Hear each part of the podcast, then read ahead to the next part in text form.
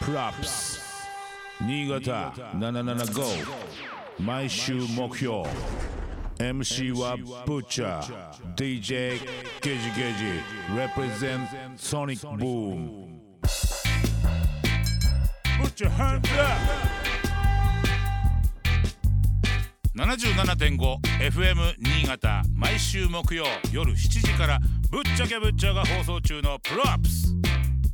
9月29日放送のコーナー「ぶっちゃハンズアップ」ジャパニーズレゲエ界初のオリコン1アーティスト三木銅山改め銅山イレブンとのトークをお楽しみください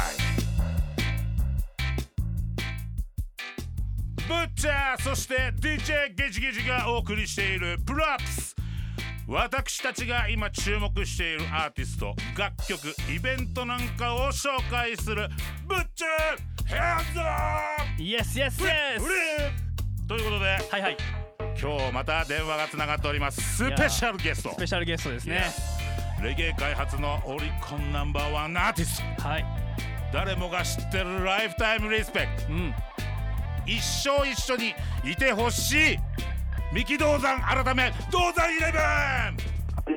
もしもしもしもーし。はいやいやいやいやいやいや改めましてはい。三木道山ですイエーこんばんイは。エーイ ミキ本当にこの FM 新潟はうん。初初だね。は初だイエーイはじめましてじめまして。イエーイ新潟にはうん。 47都道府県では絶対来てるよね絶対来てるね。ねその後ね、あのー、レール被災レあレルヒー祭、はいあレそルれヒー上祭越だねそうですね、うんはいソニックブームもお世話になってます、うんうんレール被災行ったかな。うんうんそうですねそれくらいかもな。おひょっとしたら。うんあまりじゃあ新潟には行ってないね、あんまり。来てほしいねじゃあね今度ね行きたいね。ね うんこの前山口一緒一緒に行ってちょっとだいぶ盛り上がっちゃって大盛り上がった ね。だいぶ盛り上がっちゃって本当はねマイティクラウンを連れていくっていうつもりで行ったんだけどうんもうそっちに行ったらミキがいてうん。だいぶなんかもうほんと同窓会のようになってそうやな。相当楽しかったよねうんうん。あのミキ銅山といえば本当にあのまあ銅山イレブンっていう名前に改めてるんだけどうんうんうんうん。あのーどどっちでよ呼んでったらいいのかまあ銅山だね、今ね、うん今んとこね、10 2014年にやりだして、銅山イレブンと名乗っていいから、なうん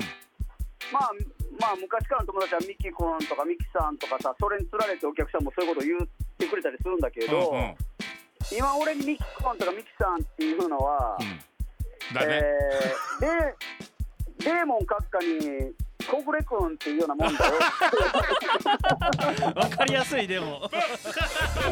りやすいめちゃめちゃわかりやすかったです今じゃあ俺はイレブンさんって呼べばいいうん、イレブンでもいいし、イレブ銅ンでも山でどうもいだろいしう。オッケーどっちかでいくわじゃうん、あオッケーということでですねはい、銅山はい。最近どうさんえ、なんで今最近どうどうだ最近はね、あのー、まあフェスのプロデュースを今年からさせてもらったりえだと誰誰かフェスフェスおおフェフスフうんェスティバルねェスティバルうんね、フェスフェスのことフェスティバルって言うかうもんうんうんなんて言ったらいいんだろフェスイベント大きいイベントみたいなうんイベン トわかりやすく言うとそんな感じですかねどうなんか噛みな砕いて言うとう祭り祭りまあフェスだね、ちょっとイベントね音楽イベントうんうんだったり、んまあその山口のあの会社と一緒になって日本酒をプロデュースさせてもらったりうすごいうまかった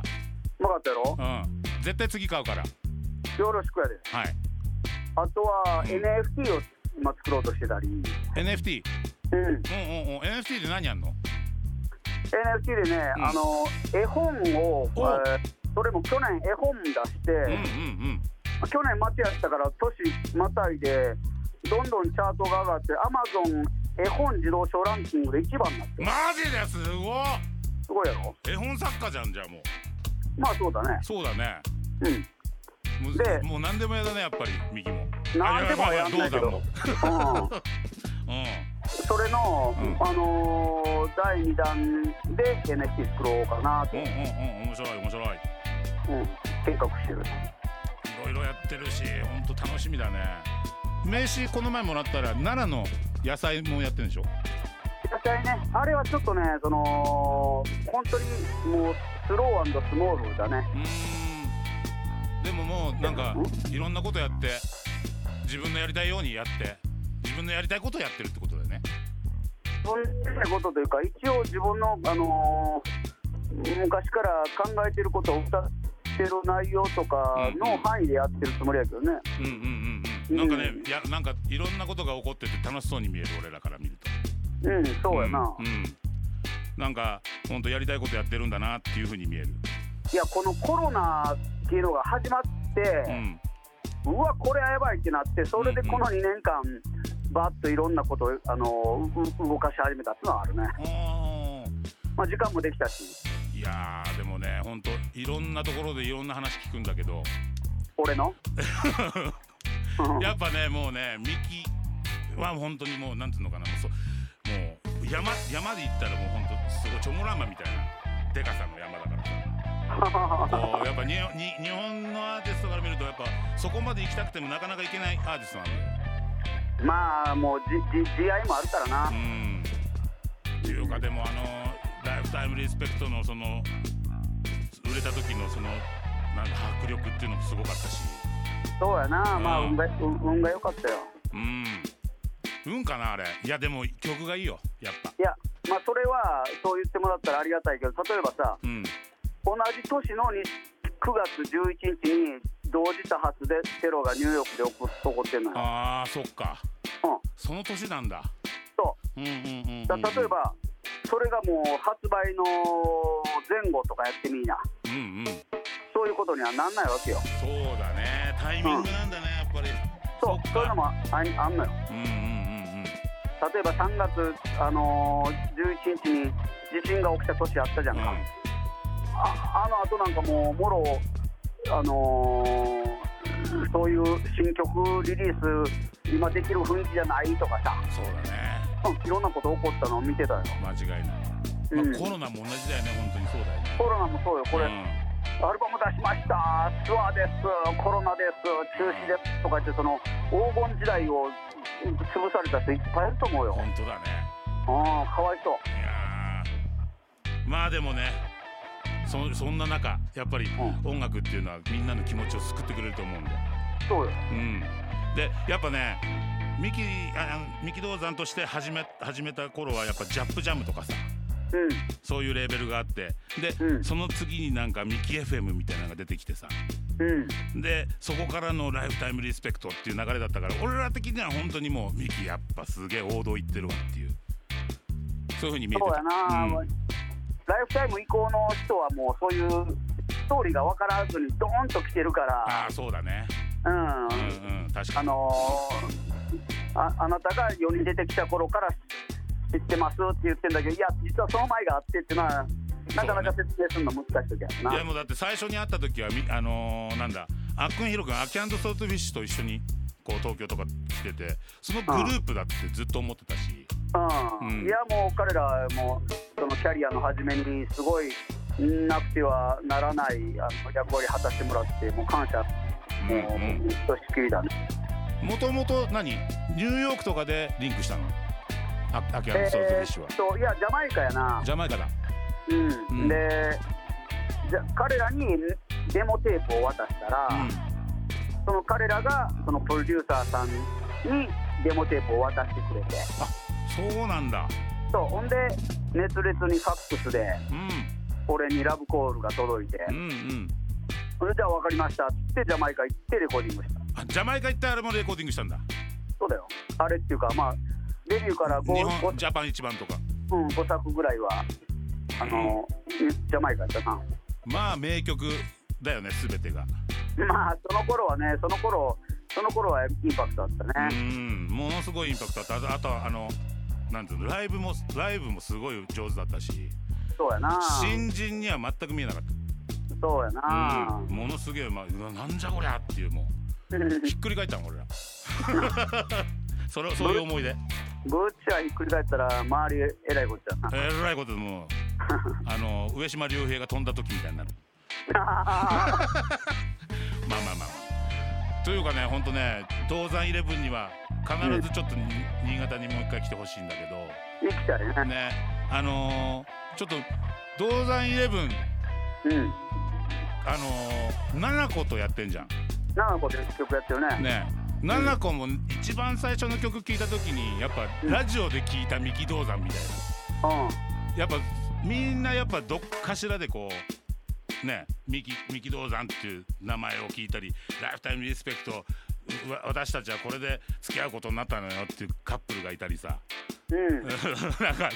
あの結婚式行けばこの曲がねもうほんとみんな歌われてるしうんほんとすごいもうなんていうのかな文化を作ったと思ってるんで、うん、あそのの割にすぐ引退しちゃったからなそう引退っていうのも俺よく分かってなくてうそれな何だったの引退したの一回。ん、うん、あのねまあもう引退しますわって47都道府県ツアーやりながら言ったのよ相棒に、うんうんうんうんもうこれ終わったらと一戦とりあえずやめます、うでまあ引退もうあの活動休止っていうことでいいんじゃないのって言われて、んうんうんうんうんまあ別にそれでもっつってそうだったんだそのじゃあ休止してる間っていうのは何やってたまずすぐブラジル行ったなのおおうんブラジル行ってでサンバが大好きになっちゃってサンバ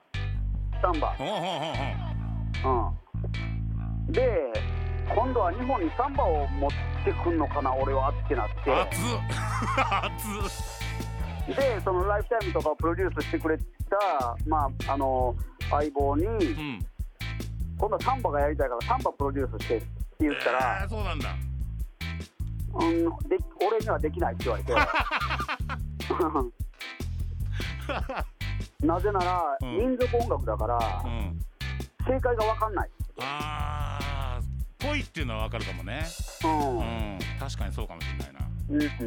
んで生生楽器やからさうんうんうんうんうんうんそのデジタル、まあ、レゲエのいいところは、うんやっぱこの日本のクラブシーンで再現するやっぱりこう親和性があってんな、うんうんううんんうんうんクラブミュージックなんかうんで打ち込みのデジタルになってってうんうんこれが生,、まあ、生楽器でもできるかもしらんけどやっぱデジタルって目で見てさあの確認しながらやからうんやっぱどんどん日本人も素晴らしいトラック作れるようになってたやんか、うんうんうんでもサンバはまだ日本でまともに再現してるプロフェッショナルはおらんからね確かに確少なかにくともこういうなんかこのポップポップシーンにリリースしてう、んうもうジャパニーズサンバですって成立させてる人誰もいないね、ーんちょっとそれ気になっちゃうねやっぱねうん、一番その、ま、そのがっちりやってるのであのザ・ブームの風になりたい、うーんうんうん、うんあれそうなんだサンバなんだまあなんやろカーニバルのサンバとはちょっと違うけど、うんまあ、彼の場合はレゲエとか、なんか沖縄とかのあのエッセンスを取って自分のポップジャパニーズポップにする、まあ、天才的な才能で、はいはいはいはいあれがサンバかって言ったらまあちょっと、あのーどうかなあのぽいっていうとこかもしれないけど、うんまああのマジモンの要素は入ってるな。で何サンバをやろうかなと思ったけどでもまあやらなやらずいやいやや、っずたっとそのあのサンバの練、あのーサンバチームに入って、俺、ずっと楽器練習したあり、そうなんだあとはブラジルも5回行ったし、あーすごいね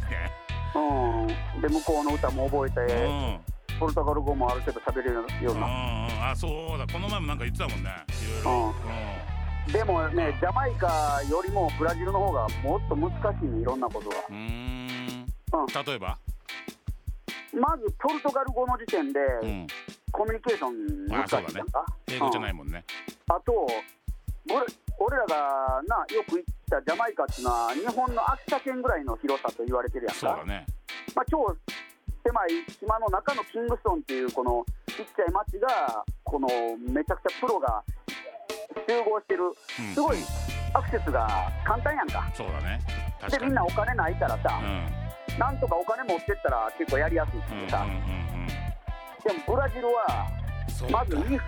国国自体が日本の23倍や日本の23倍やとん でもないねとんでもないよしかもだって密林のジャングルだったり先住民だったりそういうのがいるような場所もあるからねまあまあそこはサンバ関係ないんやけまあど、まあそうなのかリオデジャネイロっていう街なんやけど、うんうんそこももう治安もめちゃくちゃ悪いし、あとはまあおお俺が行った頃なんてまだインターネットもさまともになかったからうんうんさ、でステイさせてもらったお家の電話線が切られててさうんうんすごでいどなうどうしたんだっつったらそれ切られたとうんうんそのジェラシーで切られたとジェラスだその彼は一応芸能人やったから、はいうん、あのそれでそのジェラシーで切って、まあ、シウミってポルトガル語で言うんだけど、うんシウミシウミの手で切られた、マジかよって、直せばいいのに、これいつ、いつ切られたのって言ったら、1年前だって、でもそのままにしておく理由もあるわけじゃんまた切られるとかいやー、お金がないんで、あそういうことかうん、基本的なところであったりだとか、うんまあ、うんインフラがやっぱりもうまとあの全然ダメやからうんさうん、うんうんタクシー呼んでも来ないしさうんう、んさそういう意味でいろいろ簡単じゃなかったよね、ブラジルはう。んうんうんうんそれで何あの日本に帰ってきてまたそれを今もやってるってことなのサンバはまだややってないね。やってないその後トリニダードに行ってソカが大好きになってでソカですかその次はその次にブラジルの北部に行ったらまた違う音楽があってそれも大好きになっちゃってもうあれだね中南米の曲がお音楽がもう全てが多分ミキに合ってんだろうねそうやな、うんそうやなそう全部好きやなそういうことなんだろうね全部好きやな、うん、キューバは行ってないけどねキューバ行けてないな、キューバもすごいよ、うんうん、キューバとかプエルトリコとかあのそういうサルサとかさサルサねうん、それも大好きやけど行けてないなまあそういう、うんそういうことでやなまずブラジル行って、ん全然レゲエから離れちゃって、ん気持ちも気持ちもね、うんでトリニダード行ってソカ大好きになったけどこれはカリブやね、うんトリニダードでラガソカってソカの影響を受けてあじゃあレゲエの影響を受けてるからちょっと身近に感じて、はいはいはいその次に、えーブラジルのバイヤっていうところに行ったら、うん結構ソカと近い音楽で、カーニバルの様式もそっくりで、うんうんうんでも言語はポルトガル語っていう空間ではそこで初めてリオとバイヤとトリニダードとジャマイカがこうなんとかつながって。あでそうこうしてるうちにメジャーレーザーが出てきて、あーメジャーレーザーねはいはいはいはうん、でメジャーレーザーのこの日本ツアーに行ったら、いレゲエ好きなやつ手あげろってやってたわうんうんうんうんうんけえこれって EDM じゃなくてレゲエのつもりでやってたんかってことが分かってああそうかレゲエってこんなレンジ広くなったんかじゃあうんうんいいなっていうところであのクロニクスとか、あうんああいうネオラネオレゲエが出てきうんうて、んまだこんな感じでジャマイカでもレゲエが生きてるんだったら俺もやりてえなってなってやっと自分のあのレゲエおアーティストとしての自分が帰ってこれたっていうそんな葛藤があったんだね葛藤っていうかまあ放浪してたな、功労があったんだね全然知らなかったそんなことうん、だって、まああのーずっとカエルスタジオ周りとか作詞作曲とかずっとやってるんでうーんんだからがえ作詞作曲自分のってこと違う違う違う例えばベスとかさあもう胸広とかもアルバム23枚一緒に作ったしあそうなんだじゃあ全体的にプロデューサーはしながらのそうそうそうう、んうん、音楽をやってたよそういうことですか俺がだからライフタイムの頃になったらもうダンスホールのオケがもうベースラインがなくなっててさうーんそれがもうすごくつまんなかっうんうんたうしん確かにねあとやっぱり10代で好きになったレゲエがその頃もう30になってて、うんもうダンスホールレゲエってもう言うたらまあバカバカしいやんか、うん だか大人らになってね大人になって、うんどうかなみたいなところがあったり、でまあ俺こうぶっちゃ知ってると思うけど交通事故あって、うん体もボロボロやったからうさ、んうんうんとりあえず一遍ストップして、まあ、ん手術したりしようみたいなとこ感じやったな、だってもともとだって売れる前からそういうね問題もあったもんねそうだようんなのにだまあそれをまあ振り切ってっていうかまあそういう自分がいながらもこうす前に立ってさ俺すごいすごいと思う本当にすごかったと思うあの時めちゃくちゃすいごいと思うもう全部を引っ張ってってたような状況だからまあもう続けてたらもっとすごかったんかと思うとまあ申し訳ないけどな